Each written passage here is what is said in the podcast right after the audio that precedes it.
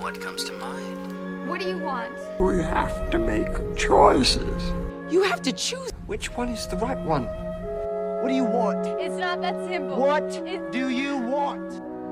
Make your choice.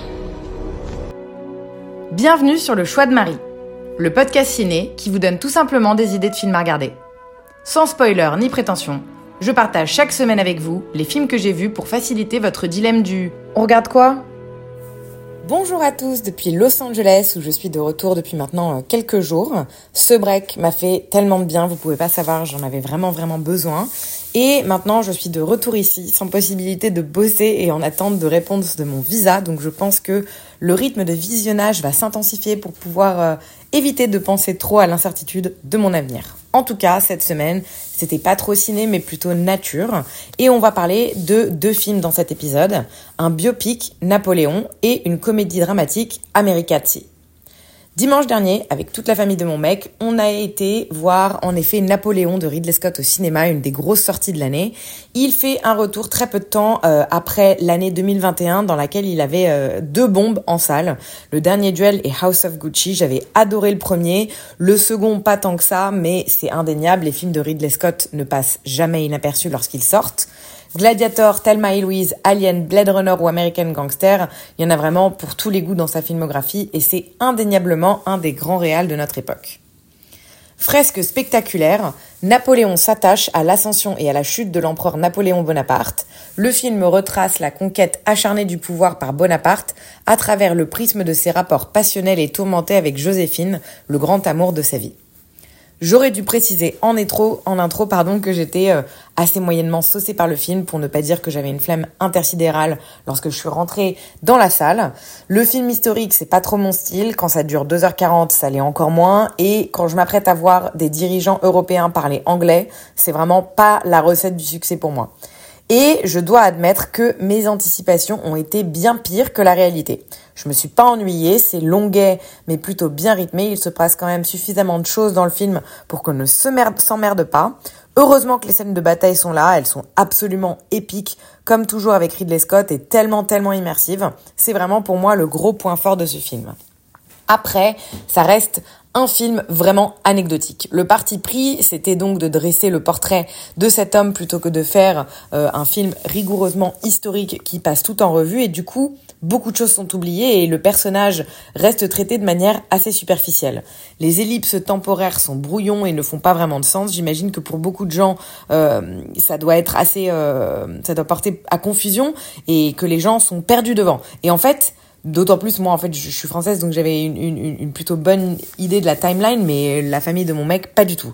Et en fait, comme le personnage n'est pas assez creusé, on n'arrive pas à le comprendre totalement. C'est très centré, comme le dit le synopsis, sur sa relation avec Joséphine, mais bon, en fait, ça va. Au bout d'un moment, il y a autre chose et c'est pas l'aspect le plus passionnant de sa vie. La dynamique globale du film, je trouve qu'elle a du mal à progresser, tout reste assez linéaire et simpliste.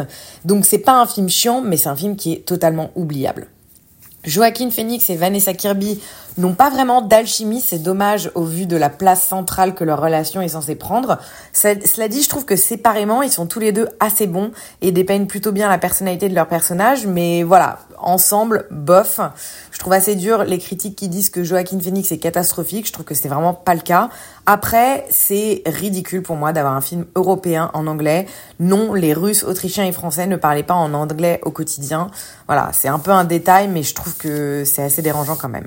In fine, c'est un film qui est bien fait, ça c'est sûr, ils avaient le budget pour, mais clairement pas un must pour moi. Je me suis pas ennuyée comme je comme je n'arrête pas de le dire, mais c'est loin d'être un film mémorable et j'irai pas jusqu'à le conseiller à tout prix.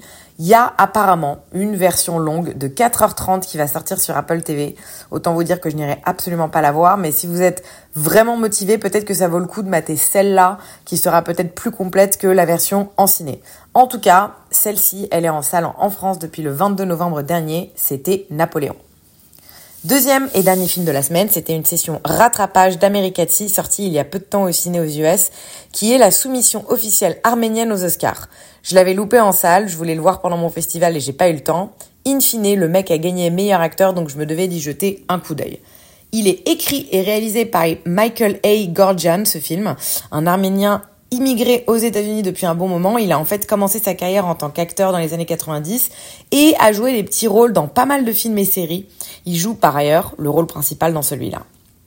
Charlie retourne dans son pays en 1948, des décennies après s'être enfui aux États-Unis en raison des persécutions de l'Empire ottoman. Ce qu'il découvre alors, c'est un pays écrasé sous le joug soviétique. Après avoir été injustement emprisonné, Charlie sombre dans le désespoir jusqu'à ce qu'il découvre qu'il peut voir, depuis la fenêtre de sa cellule, un appartement voisin, celui d'un gardien de prison. Écoutez, c'est un film mignon qui se regarde plutôt facilement sans être révolutionnaire.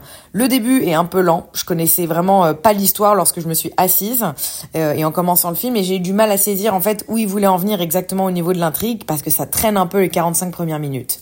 Ensuite, même si on a un peu du mal à, y croire à cette histoire globale, on se laisse complètement charmer par ce petit jeu entre le prisonnier et le gardien. C'est plein de bons sentiments et ça propose une réflexion qui est intéressante sur le totalitarisme et le communisme en opposition avec l'art et la liberté.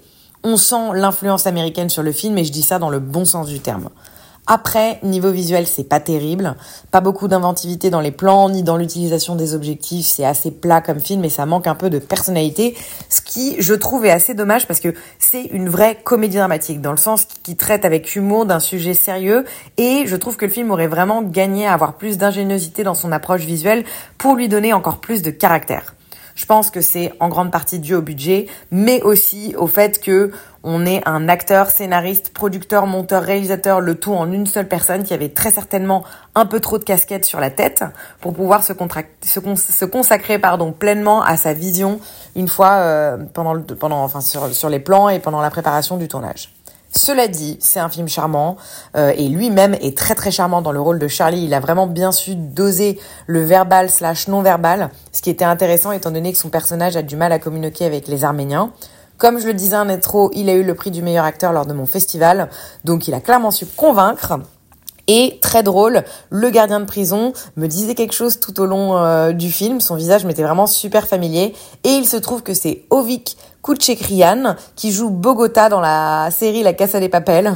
Donc voilà, très très drôle. Il parle pas du tout dans le film, euh, mais il est très très convaincant dans tout ce qui est non verbal. Au global, je trouve du coup de très bonnes performances. Moment plaisant sans être super marquant devant Americati cette semaine. J'ai pas envie de le recommander à tout prix, mais c'est clairement un film qui euh, fait passer le temps et qui met de bonne humeur dans l'ensemble. Je trouve une page hallucinée, une page sans critique, mais pas de date de sortie pour l'instant. Affaire à suivre si vous avez envie de le tenter. C'était donc Americati, la soumission arménienne aux Oscars. Voilà pour cette courte semaine, pas forcément excellente, mais qui m'a permis de me reposer. Et ça, c'est quand même bien, bien chouette. La semaine qui arrive, là, j'ai une projection de prévu chaque jour. On va voir si j'arrive à tenir cette cadence et à maintenir tous ces engagements de film. Mais comme je le disais en intro, euh, je bosse pas ces temps-ci, donc je vais noyer le chagrin de mon attente euh, dans les salles de cinéma, a priori. Et du coup, je vous dis à très vite pour de nombreuses nouvelles découvertes cinéma. Merci pour votre écoute et à la semaine prochaine.